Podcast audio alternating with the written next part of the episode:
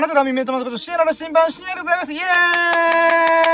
今日は一人うーん、ということでね、あの、始まりました。えー、ラキラジ、えー、ささやかな日々のラッキー語るラジオ略してラキラジということでお送りいたします。でね、あの、私、深夜のラ新版こと深夜と申しますが、えー、ひたすらね、日々のささやかなラッキーを語っております。うん。でね、えー、僕がね、大体バイトとかの影響で、えー、毎日、ラジオ、ライブ配信はできてないんだけども、まあ、この2日3日でね、たまりにたまったラッキーをね、振り返っていこうじゃないかってことでね、お送りしようと思いますんで、よろしくお願いします。イェイでね、今回はね、やっぱめちゃくちゃ嬉しかったことがあったんで、月曜日に。あー、まあ今回のタイトルであります通りに、えー、初のイカ釣り、かっエギング釣りって言うんだけど、それで、えー、コウイカの赤ちゃんを釣り上げましたイェイもうね、あの、まあ、後からもう一個、細かくもう一回語る、語り直すんだけども、あの、我ながらね、この豪運にびっくりした。うん、自分はね、よく自分めっちゃラッキーな人生日々送ってるなーってことは、もうこのね、ラッキーラジオ始めて約1年。うん。ずーっと言ってきてるんだけど、あの、やっぱね、その通りだなと思った。うん、豪運、幸運、ラッキーとかハッピーとかそんなレベルじゃない。豪運ね。うん、幸運じゃなくて豪運。うん、ストロングラッキーだなと思った。うん、やっぱね、持ってる俺と思った。うん。で、今日ね、あの、さっき、エビスさんと一緒にね、ちょっと、ユンタクした、ユンタクってか、ちょっと喋ったりとかね、会ってたんだけど、あの、やっぱ、深夜持ってるねって言われた。うーん、でしょと思いながら。いや、ほんとね、あの、初めてのイカ釣りで、えー、超、イカ釣り、まあ、エギング釣りっていうのに挑戦してさ、うん、一発目で、えー、釣り上げるなんて、まあないからさ、私はなんてラッキーなんだなと思った。うん、ほんとね、日々最高。俺の人生なんては、バラ色なんだと思った。うん。はい、ということで、行きましょうか。やろうども、準備はいいか？よーそろ深夜の新版プレゼン、ささやかな日々のラッキーが語られる楽しラッキーラジ、Here we go! イェイあなたの鼓膜に狙いを決めて、えー、な、ラジオ。はい、ということで始まりました。ラッキーラジオの時間でーす。ポポポポポーいということでね。あのー、さっきまでね、まあさっきも言ったけど、エビスさんと会ってて、で、そのエビスさんと今日はね、あの、事情があって、ラジオはできなかったんだけど、だからね、久々のね、一人ラジオです。あー、鹿児島ぶりの、うん、一人ラジオかな。うーん。でね、あの、まあ、語りたいことがあるっていうの、言うのであれば、うーん、そうね、もうラッキーですよ。この3日のうちのラッキーを、あ、エビスさんからコメントだ、やった嬉しい コメントで、好意か、わらっていう。いや、そうなんだよね、ほんと。あ、さっきエビスさんと会って別れたばっかなのに聞いてくれてありがとうございます。嬉しいです。やったね。いやー、嬉しい。なあ、エビスさんはね、これからちょっと車の修理というかメンテナンスをやるってことなんで、まあラジオがちょっと難しいってことなんですけど、いや、で、それでごめんねって言ってくれたんですけどね、私としてはね、あの、むしろいつも付き合ってくれてるのが本当あ、ラッキーというかありがたいことなんでね、あの、全然お気になさらずと、うん、思っております。いやー、でね、えー、この3日間、えー、ん？日、え？待って、いつからやってないんだかってな、このラッキーラジ。もう全然それも覚えてねえや。多分、先週末やった気がするけどな。うーん。あれ、やったのかやってないのかよく覚えてないな。あー、あれ？あれ？あれ？あ、まあいいや。とりあえずね、じゃあ日曜日のラッキーあたりからちょっと振り返ろうかなと思うんだけど、日曜日はね、あのー、本当はスサノオくんとエビスさんと、ちょっとね、買い物出しとかやろうかなーって話しちゃったんですけど、あ、特に、あ、買うもんねえかもなみたいになって、なったんで、あ、じゃあいっかって、今回はいよく、え今回はもうなしにして、えー、もう当日、あの、落ち合おうみたいな話になったんですけども、日曜日ね、あっと思ったのが、僕自身が、土曜日にね、あの、もうほんといろんな人に5、6人もメンバーに一気に会ったんで、ちょっと忘れてたんですけど、どうせ日曜日も購入するから、あ、日曜日もね、買い出しに来るから、その時に購入すればいいやーって言って、でも、立ち消えたわけじゃん。日曜日の買い出しがなくなっちゃったから、あ、そうだった、これ買わなきゃってことで、一人でね、車走らせて、大急ぎで、え、イバノという、あのー、輸入雑貨店に行ってきました。で、そこで何を購入したかっていうと、ブラジル産の鶏肉の1羽丸々、ホールっていうのかなうん。えー、鶏肉のホールを1 1話分購入して、さらにね、今回のバーベキューの大目玉である、えー、カエルの肉も買いました。いえ。カエルの足、だからフロッグレッグっていうことで、一袋、えー、2匹分入っててさ、で、それがね、800円で僕勘違いして500円だったかなと思って、ちょっとね、あれ意外と高えと思って、うん、まあでもね、あの、割肉に比べたら安いかと思って、えー、2パック、つまり合計カエルの肉をね、4袋分買った、4袋、4匹分か。4匹分購入しました。で、その後に、えー、スサノオくんとちょっと合流して、あの、バズーカバーナーとか、えー、木炭とかね、うん。ちょっと道具系をまた借りて、かさ、あ、借り、あ貸してくれたんだよね。うん。で、まあ、当日くん、当日佐野くんも来るんだけども、えー、ちょっと仕事の事情でもしかしたら遅れるかも、もしくは朝方来るかもってことだったんで、あ、じゃあ分かった、道具借りとくねーってことで借りましたと。で、その道具借りる段、流れの中で、あの、スサノオくんがね、あのー、アシャくんという亡くなった友人がいるんだけど、僕たち、僕たちのね、あの、よく遊んでた友達の一人に、アシャくんってさっき、あ早くに亡くなった子がいるんだけども、えー、その友人のお家にちょっと遊びに行ってくるわ、つって、そこのお母さんとかとね、ちょっと交流したんだよね。なのでそこでね、久々にその、アシャ君のお母さんと会って、あの、久しぶりです、みたいな、うん、お疲れ様です、みたいな感じで喋りながら、たわいもない話をしたりとかね、そういうこともできたのが、まあ、スザノ君の思いつきで、あ、アシャ君のお母さんとこ行ってみよう、みたいな。うん、まあそういう思いつきがあったおかげで、私、えー、久々にアシャ君のお家に行けたかなと思います。うん。で、あとはね、で、その後合流して、えー、あ、そうだ。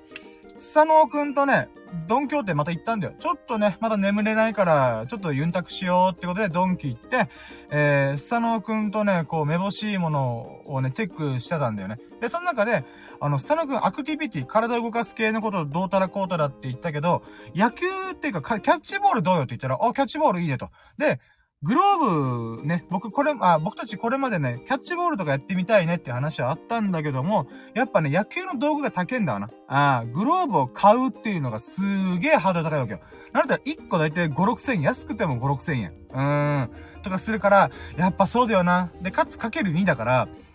キャッチボールするためにグローブ2個とボールが1個必要なわけで、ボールは持ってるんだけど、な、なぜかね、なぜかボールは持ってるんだけど、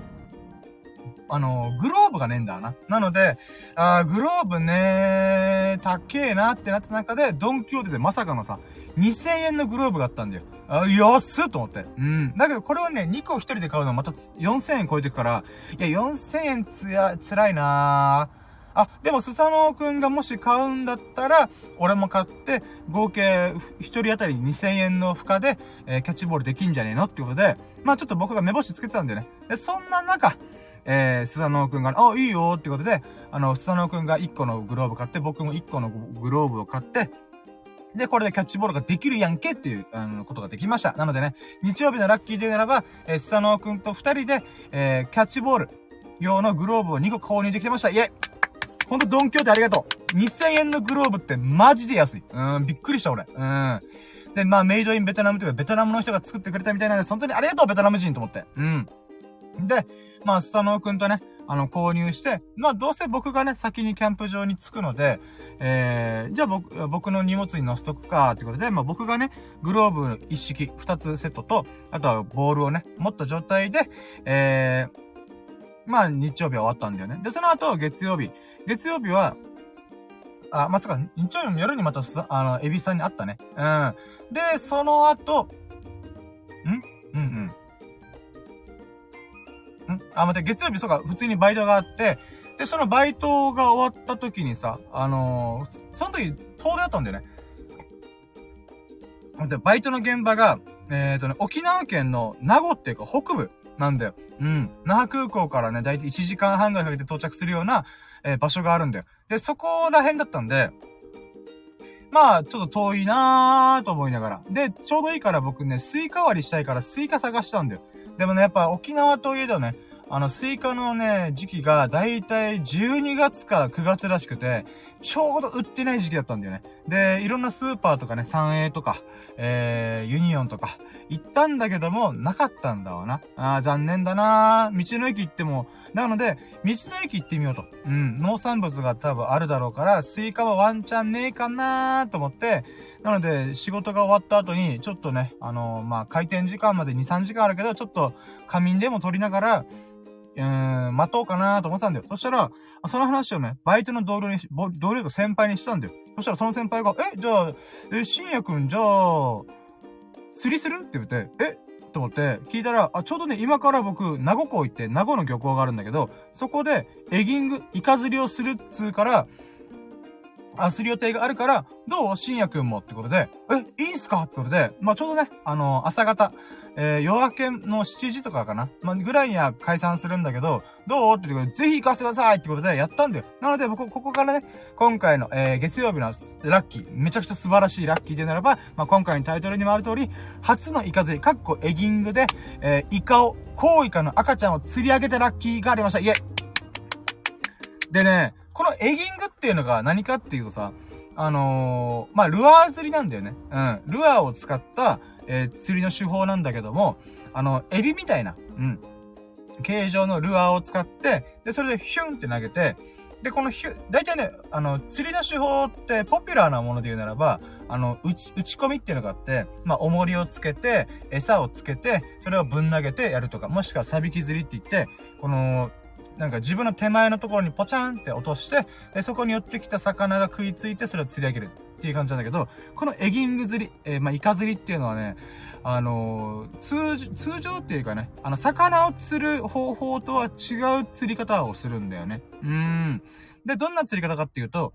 あの、まず竿が違う。うん。釣り竿が普通の魚を釣る用とか打ち込み用ではなくて、だからさ、ちあの、通常の釣り竿っていうのはカシャンカシャンカシャンっていう風に、あの、何段階かね、この、伸ばしたり縮めたりできるんだけど、イカ釣り用のものっていうのは、まあ、ルアー釣りっていうかな、用に関しては、基本的にはもう一直線のもので、二つ折りなんだよね。うん。で、この二つ折りのものをくっつけて、えー、軽い釣り竿を使うんだよね。軽くてよくしなるやつ。で、これはね、あの、打ち込み用のものとまた違う、えー、素材というかな、うん、もので、なんでそうなってるかっていうと、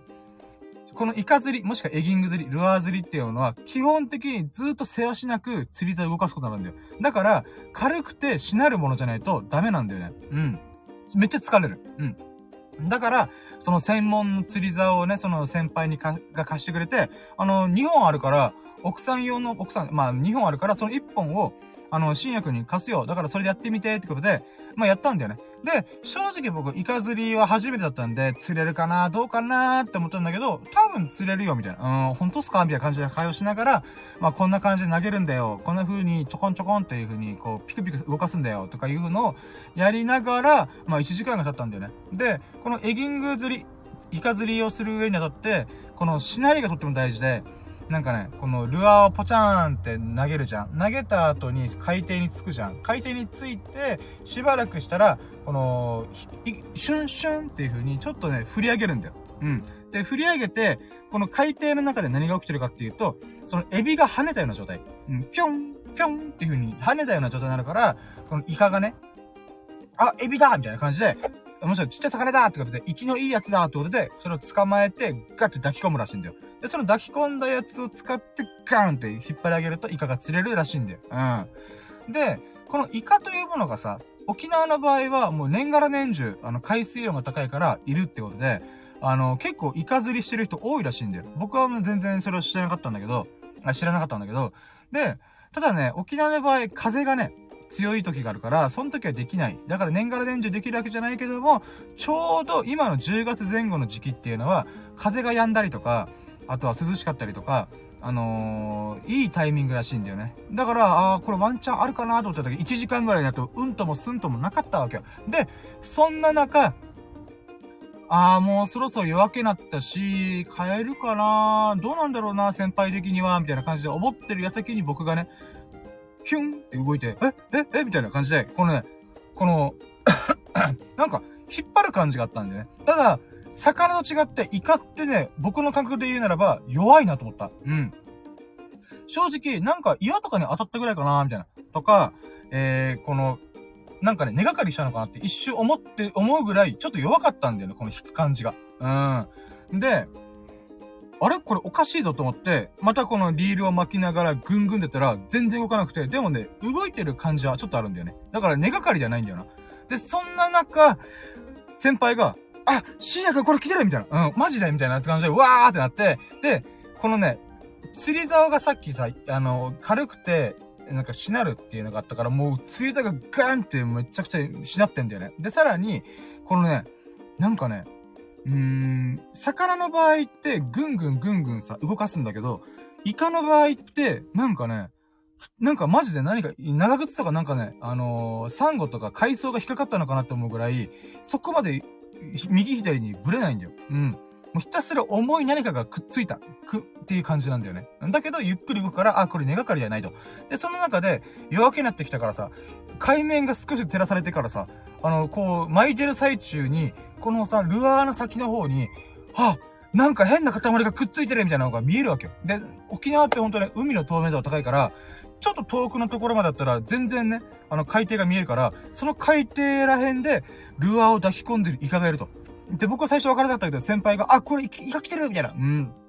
もうこのな、一瞬の流れをさ、私今、丁寧に説明してますけども、ほんと一瞬の出来事だった。で、そこからさ、あの、海が一瞬黒くなるわけさ。そしたら、あ、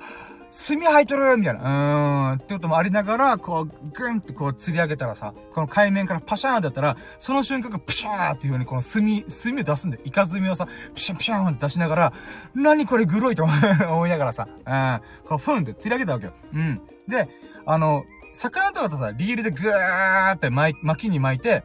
あげれるんだけど、もうね、あの、イカ、イカになるとさ、結構重い、重いからさ、この釣り竿に対しての、この重さが結構グンってくるから、あの、結構ね、大変だった。で、その中で、あの、先輩が、あ、とりあえず、ほどほどいいところまで来たら、あとは、なんとかこの釣り竿を上に上げて、あのー、そのままスライドさせながら、岸に上げよう、みたいな。うん。って感じ、あ、そう、そうなんですか？ってか、もう、てんやもんやしながら、この、なんていうかな、この、漁港のね、あの、堤防のところにバンって打ち上げて、で、その瞬間にさ、イカが盛大に、プシャーンって炭吐くわけよ。だからさ、堤防の一部分がさ、もう、イカズミでプシャーンってなってんだよ。もうなんか、あの、これが赤かったら、だいぶ凄惨な事件現場だよなと思うぐらい、イカズミ吐くわけよ。うん。でね。で、このイカズミを吐くっていうこと自体が先輩からしたら、めっちゃ息がいいやん、こいつみたいな。うーん。っていう証明らしい。でね、この、漁港とかさ、堤防歩いて散歩とかしたらあるんだけど、あの、イカズミの跡があるんだよ。で、もともと今回の名護漁港を、あの、先輩がね、これブラブラって見て、あ、ここいいね、この場所で釣ろうっていう風に決めた理由が、その堤防で、イカの炭跡がめちゃくちゃあったんだよ。だから僕ら以外にもイカ釣りをして成功した人がいっぱいいるから、しかもこれ雨とかで流されない。あ、流されたらちょっとね、ふわーってなるから、直近で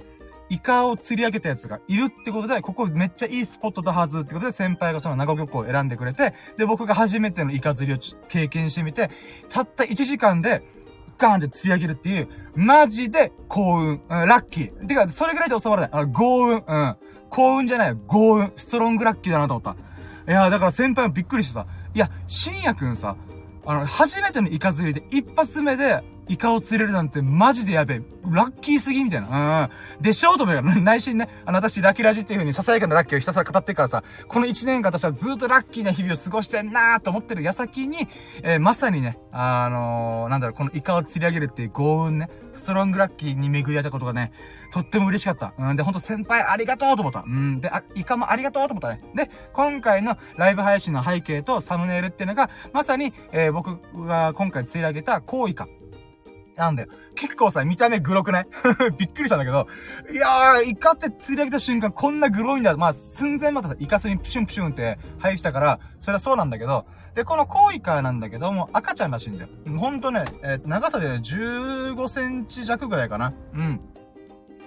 15センチじゃないか。あ、もっといくかな。まあ、全長で言えば20、20センチぐらいなんだけど、あの、なんていうか、実際のサイズ感で言うなら15センチ級って感じかなうん。で、赤ちゃんだね、これって。で、コウイカっていうのがどういう種類かっていうと、あの、イカのさ、あの、先っちょ、あの、肺って言うんだけど、肺っていうか、この体の部分、まあ、先っちょの矢印みたいなとこあるじゃん。うん。ここが、硬い頭蓋骨で覆われてるのが、コウイカって。だから、コウイカっていうのは、あの、甲骨の甲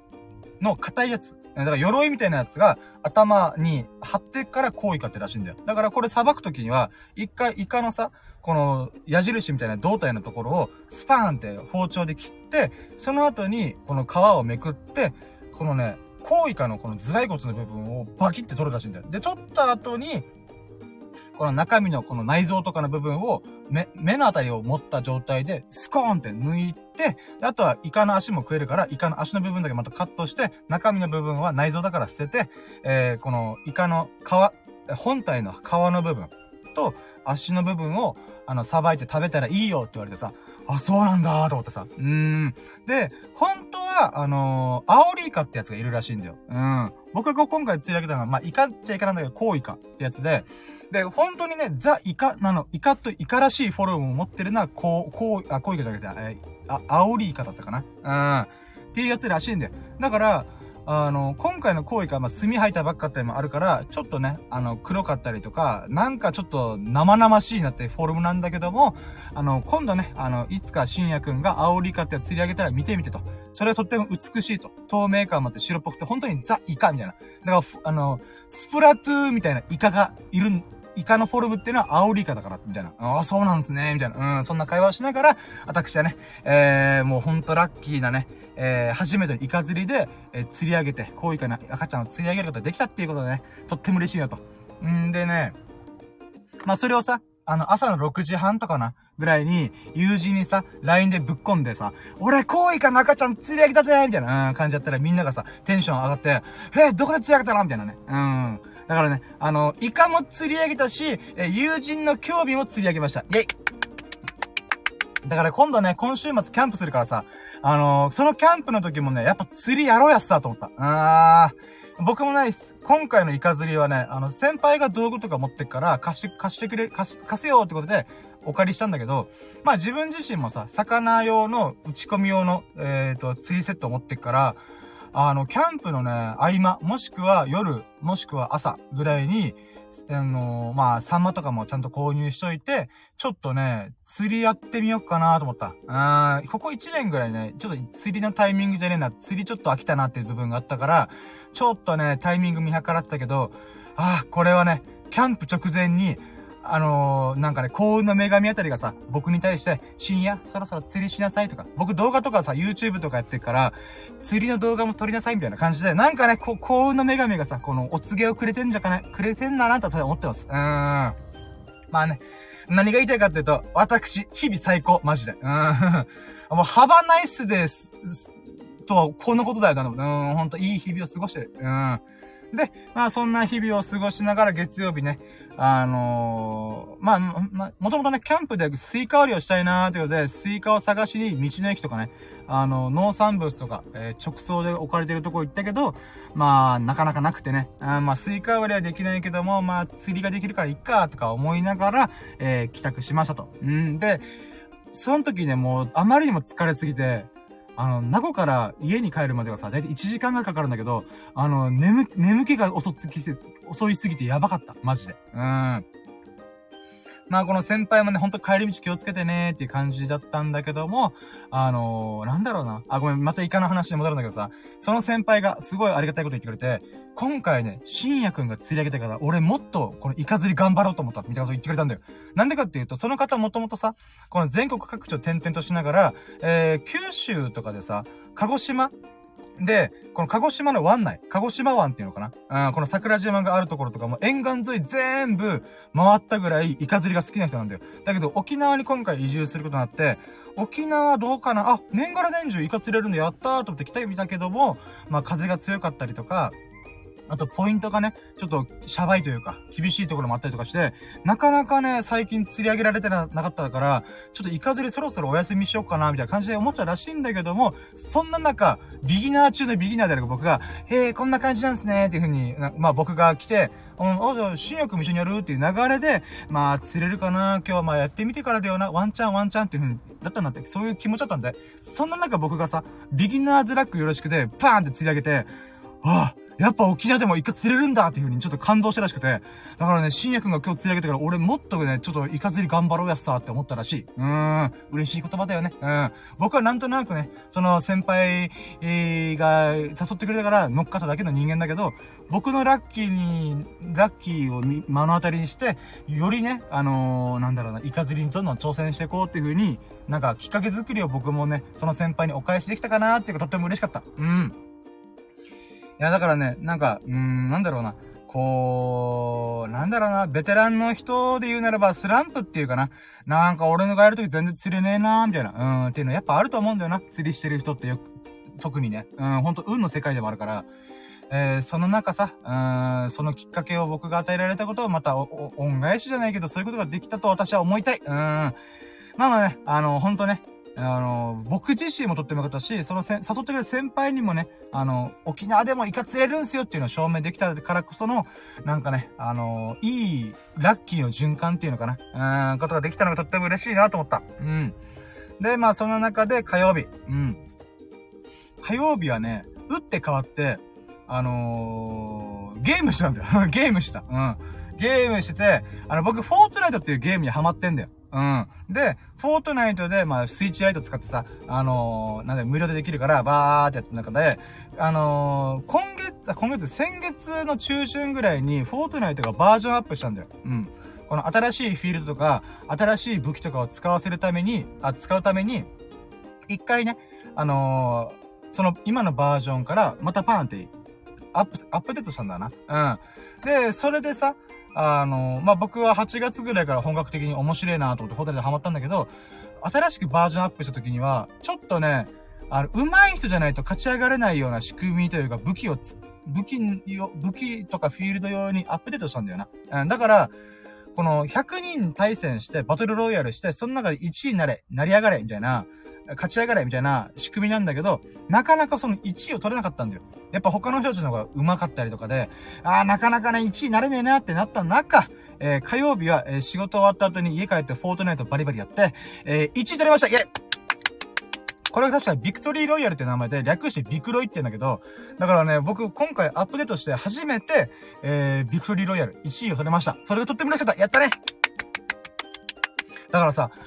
月曜日、アウトドアでイカ釣りですげえ豪運ストロングラッキーを手に入れて、二日目の、二日目っていうか火曜日、えー、に関しては、えインドアでゲームをやりまくって、あの、ビクトリーロイヤル1位をが勝ち取るっていうね。うん。二日連続でね、ラッキーがね、パンパーンっていう風に来たっていうのはとっても嬉しかった。あ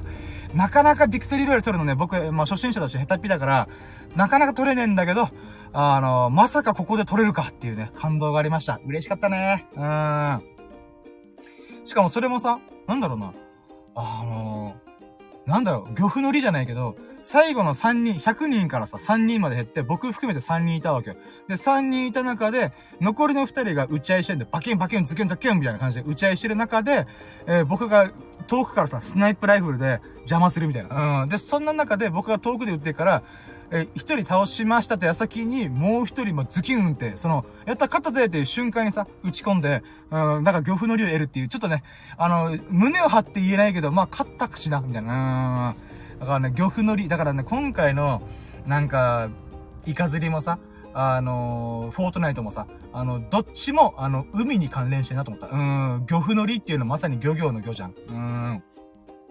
まあ、ということで、何が言いたいかっていうと、すげえラッキーな日々を送りましたと。で、水曜日がね、バイトが休みで、えー、ひたすら寝てました。だからね、バイトの疲れと、あと、イカ釣り初めてやったことのテンション爆上がりした後の、その後、フォートナイトでもまた爆上がりして、あの、僕の、僕のね、感情曲線がもうえげつなかったんで、今回。この3日間、4日間か。うん。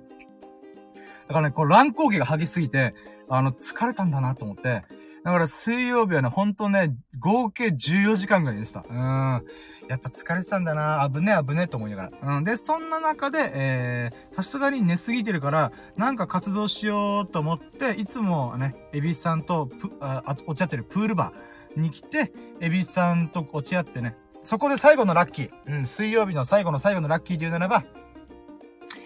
さっきね、冒頭で僕は、スサノオくんと友人と僕で、えー、お互い2000円ずつ出して、激安のグローブ、キャッチ、あ、野球用のグローブを購入したんだよね。うん。で、それを、ワンセット僕が持ってんだよ。うん。あの、スサノオくんがどうせ俺キャンプの時までやらないから、深夜そのまま持って、持って、先にキャンプ行く時に、あのー、準備しといて、みたいな。ってなったんで、オッケーってことで僕がね、グローブをワンセワンセット持ってるんだよ。なので、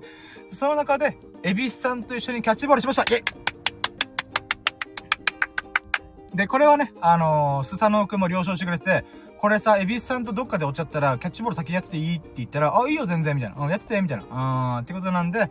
えー、エビスさんとね、キャッチボールしたんだよ。で、その中、もともとエビスさんと野球部だったらしいので、まあ僕のね、僕なんかより全然野球詳しいんで、この、なんだろう、ボールを投げるときに、ストレートとかカーブとか、えー、なんだっけな、フォーク、えー、ナックル、シーム、えー、あとはなんだっけな、スライダーだったかな。うん、だからまあそういういろんな、あの、投げ方っていうのを教えてくれながら、えー、キャッチボールしました。で、夜明けぐらいにやってたんで、まあ、ついさっきなんだけどさ、2、3時間前にやってたんで、まあ、ほんと、5メーターとか10メーター行くかなわかるぐらいの距離で、えー、なんていうかね、下手投げとか、あの、ほんとゆっくり投げとかで、キャッチボールをね、だいたい15分ぐらいかな ?15 分、20分 ?30 分まあわかんないけど、それぐらい楽しみました。イェイあのさ、まあ、みんなからしたら、え、何？キャッチボールしてくれてラッキーってほんとささやかすぎんと思うかもしれないけど、僕からしたらこれもまた幸運なのよ。うん。なんでかっていうと、まあ僕のね、長い付き合いの友人とかわかるんだけど、僕、マジで運動嫌いなのよ。うん。運動嫌いであり、アウトドアなんてやってやんねえとか、インドアでゲームとかね、動画見たりとか動画作ったりとか、えー、する人間なわけよ。な、僕でもさ、こうね、なんかね、ちょっとね、大層なこと言うけどさ、人はいつからでも変われるんだなって最近めちゃくちゃ思ってんだ、この1、2年ね。うん。ほんと僕ずっとインドアな人間だったんだけど、なんかね、うん、もっともっとアクティブに動こ動こうと。うん、人生は動いてなんぼだろうと、うん、いう風に思ってさ、うん、動き始めた結果さ、な、まさかね、あの、キャッチボール用のグローブを買って、えー、キャッチボールをする人間になれるとは思いもしなかったわけよ。だから10年前の僕がさ、今の僕、だから、20歳ぐらいの、20歳ぐらいの僕、まあ僕32か、30代なんだけど、20歳ぐらい、成人したばっかの時の僕が、今の僕みたいにびっくりするんですよ。え、俺、キャッチボールするような人間になってんの？みたいな。うーん。グローブをわざわざ買うような人間になってんの？みたいな。うーん。なんかそういったね、自分の変化がね、最近すごい楽しいんだわな。うん。なんだったらこの3日間で、初めてのイカ釣りはするわ、フォートナイトで今季初のビクトリーロイヤルやるわ、で、キャッチボールするわ、なんだったらこの3日後、うん、土曜日にはキャンプ待ってっからね。僕主催の、僕が言い出しっぱの、よっしゃ、キャンプやんぞみたいな。うん。よっしゃ、クレイジーキャンプボリューム2ってことで、ゴールデンウィークでボリューム1をやってさ。うんで、まあ、半年ぐらい経って、まあみんなもね、いろいろ落ち着いたから、よっしゃ、今の時期、秋ならでは、秋、秋だからこその、あの、暴飲暴食キャンプやろうっつって。うん。今回のテーマがね、キャンプ飯というくくりで、ビアカンチキンっていう、ビビールを使って、ビール缶か、ビール缶を使った、あの、鶏1羽丸々を、あの、焼き上げるっていう、ものをやったりとか、あとカエル肉ね、うん、フロッグレッグっていうものでやって、本当にカエルのお肉って鳥みたいな味すんのかなっていうのをみんなで味わってみたりとか、ロケット花火打ち込んだりとか、あ、また釣りしたりとかね。うん。だからね、この、まあ、クレイジーキャンプって銘打ってるんだけどさ、本当にね、やりたいことやろうぜっていうことで、みんなに声かけて、わーわーわー動いて、その結果ね、今週末、いよいよ。で、台風のね、あの、予報も特にないから、ちょうどいい塩梅で最高のキャンプができる条件、環境が整ったところで、あのー、やりたいことがいっぱいできるのかなと。うん、それが、ね、とっても楽しみなんだよ。だからね、先週、先々週か、2週間前は鹿児島旅行行って妹の結婚式をお祝いして、動画も撮りまくって。で、先週っていうか、先週末か、もう4日前は、えー、みんなと買い出しに行って、このキャンプ道具どう？とか、うん、燻製キット買ってみたみたいな、うん、とかでやりながら、いよいよ今週末に、えー、キャンプです。うーん、最高だなと。で、ちなみに来週には僕ね、あの、出張もあるからさ、あー、離島に出張するってこともちょっとあるから、マジでね、この9、9月、10月、9月末からね、怒涛の日々を過ごします。うーん。いや、なんかね、僕、沖縄生まれ沖縄育ちなんだけどさ、あのー暑いの嫌いな人間なんだよ。なんで俺沖縄に生まれたんだろうと思うぐらい、暑いの苦手なんだけど、まあ、だからね、僕の中でね、あの、7月、8月っていうのは僕の人生の中、1年、1年における中でも、活動休止期間なんだよな。うん。だから秋になって涼しくなってきたら、よっしゃー、元気もりもり出てきた、いろいろやるぞみたいな。うん。いろいろやるぞって決めてたけどさ、あの、こんなね、毎週末何かしら起きる、えー、スタートダッシュを切るとは思ってなかった。うん。だけどね、なんつうのかな感慨深いわけよ。ああ。さっきもちょろっと言ったけど、人は何者にでも、いつからでも、まあ、中田敦彦さんっていう方がね、あの、よく言う言葉なんだけど、ほんとその通りだなと思った。僕自身の人間性はね、多分未来英語変わらないんだけど、僕という人間が巻き起こす何かっていうのは、いつからでも変われるんだなと思った。うーん。だから人見知りコミュ障ねくらいネガティブ3拍子の俺ですとかよく言ってっけど、そんな僕でもね、人生はいつからでも楽しめるし、日々はいつだってね、すぐバラ色になれるんだなっていうのを私すげえ実感してる。この1、2年マジでね、あの、どっかで振り返りたいと思った。うん。30になってさ、あ、ごめんね。ちょっとあの、まだ喋、喋りたい気持ちが収まらないから、ちょっとそれ出し切れば喋るけど、まあ、じゃ、じゃね、あの、日々の3日間、えー、このラッキーラジ前回からの3日4日分のラッキーはもう言い尽くした。うん。言い尽くした上で、最近ね、この人生論じゃないけどさ、日々、日々論。うん。日々過ごす上での論で言うならばさ、あのー、いろいろ考えさせさせられることが多いんだよ。うーん。なんかね、うん、もちろんね、僕が今過ごしてるものってみんなから見たら、いや、ほんとささやかすぎるだろうと思うかもしれないけど、僕の中ではね、ほんと目まぐるしく、素晴らしい字で wonderful life を過ごしてるなと思うんだよな。うん。まあ、 beautiful life でもいいし、 festival life でもいいよ。うん。とりあえず、祭りのように毎日、毎日、毎週毎週、毎日毎日、過ごし、一瞬一瞬過ごしてるなと思うんだよ。うん。じゃあ、それがなんで起きたかっていうと、やっぱね、うー、動いてからだよなって思ったんだよ。うーん。なんかね、些細なことでもいいから、昨日の自分よりも今の自分が最高って思えるような行動をさ、まあ自分の心に、と向き合って、俺は今何がしたいんだとか、何がやりたい、何にワクワクするっていうのをずっとね、考え、考えてるとか向き合ってるとさ、あ、今、ちょっとラジオやりたいとか、あ、今、動画撮りたいとか、なんかね、うん、興味の赴くままに、動いて、動くんだよ。うん。興味の赴くままに思いつくじゃダメで、思いついたら動け、みたいな。うん。っていうことをね、この1、2年ね、ずっとやってたらね、あのー、なんだろうね。ほんと一瞬一瞬俺生まれ変わってるやん、みたいな。うん。前世とかさ、あるじゃん。あの、なんだ、僕仏教が好きだからさ、仏教的な考え方で言うならば、まあ前世とかさ、輪廻転生とか転生か。まあまあ、うん。あるけどさ、うーん、まあ、うん、なんだろうな。ごめん、何が言いたいかっていうとさ、よくさ、前世がどうこうとか、来世がどうこうとかさ、言いがちな人いるじゃん。人っていうか、言いがち、言いがちな状態があると思うんだけどさ、もちろんね、前世がこうだったらいいなとか、来世どうどうだったらいいなというふうに、なんかね、なんだろうな、悶々とさ、妄想する分には僕構わないと思ってるけどさ、うーん、でも僕としてはさ、仏教がいくら好きといえど、根性、今生きてる瞬間っていうのは、僕が130歳になったら終わりなんだよ、絶対ね。うん。人間の人体の構造上、120歳、130歳ぐらいには、もう、終わるって言われてんだよ。うん。どう頑張ってもね。だから僕は人体の限界と思ったら130歳まで生きるって言ったけど、130歳までダラダラ生きるんだけど、130歳まで僕は全力で生きるっていう風に決めてさ、あの、まあ、動いてるわけなんだけど、これ何が言いたいか、ごめん、何が言いたいか何回見てね。ごめんね、ごめんね。何が言いたいかっていうとさ、今この瞬間、俺は何度も何度も輪廻転生、輪廻転生を繰り返してるって思ってんだ。うん。だから朝寝て、朝、朝ってか、まあ寝て起きて、起きた瞬間にね、なんかね、生まれ変わってる感じが最近ビンビンするんだよ。最近っていうか、この1、2年マジでずっとそうなんだよね。うん。なんかね、すごいムカつくことが起きても、すごいイラつくことが起きて、すごい凹むことが起きてもさ、寝て起きたら、あれ？俺なんで昨日の夜あんなに凹んでたんだろう？なんで傷ついてたんだろうと思うぐらい、なんかね、よし、今日何か、何やるかみたいな感じでね、なんかそんな感覚がずっとあるんだよね。不思議なもんで。うん。伝わる。だから、前世とか来世とか、根性がどうこうとかもう関係ねえと。今この瞬間、俺は生まれ変わってる。寝て起きて生まれ変わってる。毎日毎日俺は生まれ変わって倫理現象を起こしてるって思った方が、楽しいな、面白いなって思うようになったんだよね。うん。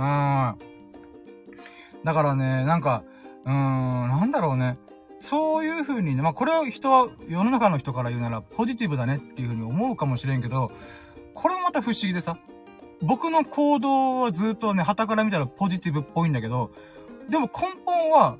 人見知りコミュ障ネクラのネガティブ3拍子揃った人間なんだよ。うん。まあ、俗な言い方すると、チーズ牛とチー牛というディスられるようなやつなんだよ。なんだけど、うーん、なんだろうね。わがままに生きるというか、自分らしく生きるって、まあ、なんだろうね、紋切り型の表現だけどさ、うーん、なんかね、そういう日々を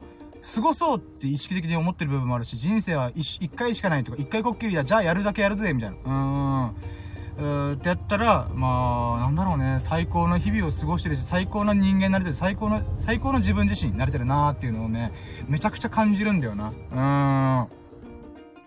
なんかね、ほんと20代の頃の僕ってさ、うーん、なんだろう、ほんとね、車に構えてクソみたいにさ、あのー、人間だったなーって改めて思うんだよ。クズみたいな人間だったなーと思うんだよね。今でもその名残はあるけど、でもね、うーん、なんだろうね。俺は俺のことが今すごい大好きだし、大好き。うん、そうね。自分自身のことをすごい愛してるし、大好きだなと思って自己肯定感謎のバカ上がりしてるし、うん、人がどう思うと、うん、なんだろうな。僕は僕のこと大好きだし、なんだろうね。人が、いや、深夜ってドライじゃんとか、なんか、うーん、なんか血も涙もない男やんけ、みたいな感じもちょっとあるけどさ。うん。で僕からしたらね、あ、人からそう見えたとしても、俺は最高に情に熱い人間だけど、みんなが言う情に熱いとは違うベクトルなんだなとかね、思うようにしたらさ、全然ね、なんか、うーん、なんだ、凹まないんだよね。ああ、俺は人と違うんだ、凹むとかじゃなくて、あ、俺は人と違う、なんか、目線で動いてるんだなとしか思わないから、あなたはそう思うんだね。あなた方はそう思うんだね。だけど僕は違うよ。僕も僕で、なんかね、情に熱い部分というか、てか情がなければやってねえしな、みたいなこともいっぱいあるから、まあ理解されないだけで、うーん、なんだろうな。うーん、なん、うん、理解されてないだけで、僕は、うーん、後々のようにみんなが、あー、深夜の言ってること間違ってなかったわ、みたいな。うーん、とかね。うーん、なんかそういう、うーなんだろうな、うん、理解されなくても、うん、楽しく人生過ごすことができてる。うーん、うーんってことかな。なんか、なんかごめんね。ちょっと言語ができてないんだけど、まあ、とりあえずね、あのー、うん、最高な日々、最高の人生を、がずーっと続いてると。うん、この後ね、来週末何度も言うけど、もう待ちに待った準備に準備をしきった。秋の暴飲暴食キャンプ、えー、クレイジーキャンプボリューム2が待ってるんでね。うーん。いやー、ほんとね。3、4年前の僕に今の自分を見せたいよ。大丈夫。お前はどん底にいるけど。お前はね、もうほんと地獄のような日々を過ごしたけど。頑張れあと3、4年したら最高にね、楽しい面相、最高に楽しい瞬間で、最高に楽しいことを自ら動いて、やり、や、なんかやってんぞと。あー、だからね、ほんとね700日待てと。700日待ったらお前はすげえ男になるから。うーんって言いたいね、俺は3、4年前の俺に。うーん。いや、ほんとね、人生はいつからでも変われるなと思った。だけど変われるまでの時間がかかるけども、でも変われないことはないんだなと思った。うん、自分の根本が変わらなくても、自分の振る舞いは変われると。うーん、動き方は変われるから、で、動けば動くほどね、それがどんどん加速していくからね。うーん。いやー、どうしようかな。なんかね、今めっちゃハイなってるからさ、もうちょい喋ろうかな まだ終わらない いや、ほんとね、まだ終わらなくて私ビビってますけど、うん。このさ、あのー、なんだろうな。うーん、まあ、まあ人生と、人生、人生って大きいくくりでよく言いがちなんだけど、僕自身もさ。でもさ、人生って結局日々なんだよな。一日一日をどう過ごすか、一週間、一ヶ月、一年をどう過ごすかが、結局人生だと思うからさ。うーん。だから最小単位である一瞬一瞬をいかに楽しくワクワクしながら過ごすかっていうのに焦点当てて、えー、過ごしたらこの1、2年がね、ほんとバラ色で楽しい。一瞬一瞬がね、なんかね、最高だなって思うんだけどさ。うーん、まあこれちょっとラジオの中では細かく言えないんだけどさ、あのー、まあ、なんだろう、この1、2年過ごす中でさ、かつての自分の状態の人ともよく会うんだよ。うん。何かしら否定したりとか、あの、人がさ、やりたいって思って心を燃え広がってる矢先に水ぶっかけるようなことを言ったりとか、そういう、行動を起こす人もいるんだけど、なんかね、うーん、まあ、かつての自分を見てるようでちょっとイラってするとか、ムカつくなと思う時もあるんだけど、まあ、そこから2、3日経って寝て起きて寝て起きて繰り返すと、なんかね、うん、自分自身がそういう風にな、人が何かをやりたいとかいう風に、ことに対して水ぶっかけるような、なんかノリが悪いなとか、そういうことをしな、ん？ノリが悪い行動をしな、しないようなと自分自身も、あす、よ、よかったなと思うし、かつて、えー、かつての僕みたいに、そういう人がやりたいって言ってることに水ぶっかけるような、なんでな、うん、空気読めないというか、ノリが悪い。ノリが悪いっていうか、なんだろうね。うん、人も、なんか今を振り返ればさ、うーん、まあ、悲しいっていうか、なんだろうな、ああ、まだそういうタイミングなんだなっていう風にね、俯瞰して見れるようになったかなとも思うんだよ。うーん。まあもちろんね、今でもちょっとイラっていうか、心がざわつくってことは僕がまだその成長しきってない高みにまだ登りきってないから、なんかその些細なことに、なんか流せばいいことに対して、あっていう風に引っかかったりするんだよな。うん。だから、うん、なんだろうな。僕がどんどんどんどんレベルアップしてたら、そういう風に否定するようなことを言うこととか、うーん、なんだろうな。うーん、なんだろうね。なんか、お前が、僕に対して、僕のやってることに対して、なんか、ああだこうだ言ってくる人たちって、結局、なんかね、うーん、うーん、ごめんね、すごい言い方変になるけどさ、つまんない日々を過ごしてる鬱憤を僕に向けてるんだろうなって僕は思うんだよ。うん。なんかね、そういう風に考えると、もうちょっと僕も寛容的になれるかなと思って、一時めくっちゃったです。ああ、はいはい、なんか、あのー、なんだろうな。うん、君はつまんない人生、日々を歩んでるかもしれないけど、僕は自分自身の心に従ってワクワクするようなことをコツコツコツコツやってたら、もう最高の人生歩んでるから、あのー、なんだろうな。うーん、なんて言うんだろう。うーん、な、うん、なんかね、言い方すげえ悪いのかな？わかんないんだけど、置いてくよって思うんだよな。うーん。僕さ、この、さっきも言ったけど、1、2年間で大きく僕の人生というか、僕の振る舞いというか、動き方が変わっていく中で、あのー、疎遠になってた人たちもいっぱいいるんだよな。うん。で、そんな中で、この疎遠になってった友人たちって今直してるかどうかも僕わかんないし、うん、興味もないんだけど、でもさ、あのー、ちょろっと流れてくる噂話というか話の流れで聞くならば、あまあ、愛も変わらずね、なんかね、あの、愚痴とか鬱憤話をしてるらしいんだよ。うん。だからあの時ね、僕は、そういう世界というか世界観の中にいたんだなーと思った中で、こう、わーわーわーわー動いてったら、そういう人たちと関わらなかったし、関わるようになったとしても、結局、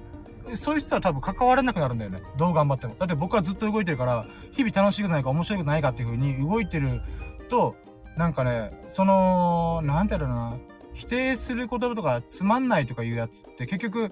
えーん、置いてかれるんだよね。うーん。で、それを逆に言えばさ、僕自身もそうだと思うんだよね。最近僕と遊ばなくな、遊べなくなったとか遊ばなくなった、つるまなくなった人たちって結局、僕より先に行った可能性があるんだよね。うーん。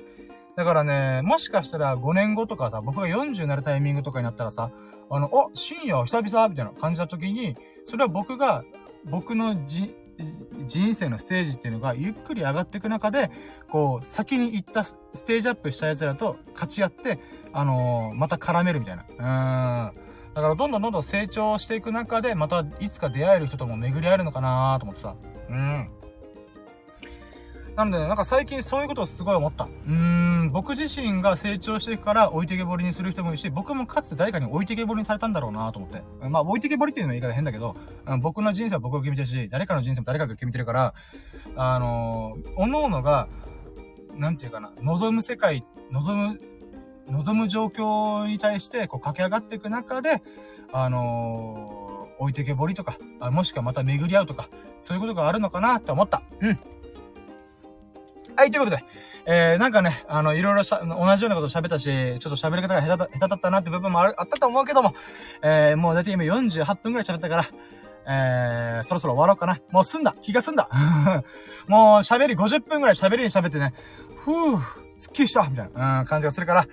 えー、そろそろ帰ってね、私、今から12時間くらいまたバイトがあるんで、あの、また、頑張ろうと思います。はい。ということで、えー、ここまでお付き合いいただいて本当にありがとうございます。そしてね、エビスさんも冒頭に、冒頭、お忙しい中、えー、コメントで付き合ってくれて本当に本当にありがとうございます。嬉しかったです。はい。ということで、えー、エビスさん、そしてたまたま聞いてくそこのあなた、本当に本当にありがとう。もしよろしければね、このラッキーラジ、このアカウントをフォローしたりとか、あいいねしたり、えー、コメントしてくれ。よろしくお願いします。うん。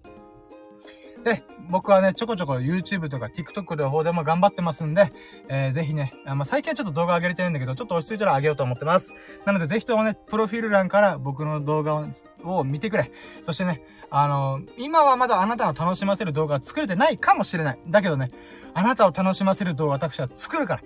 いずれ作る男になるから。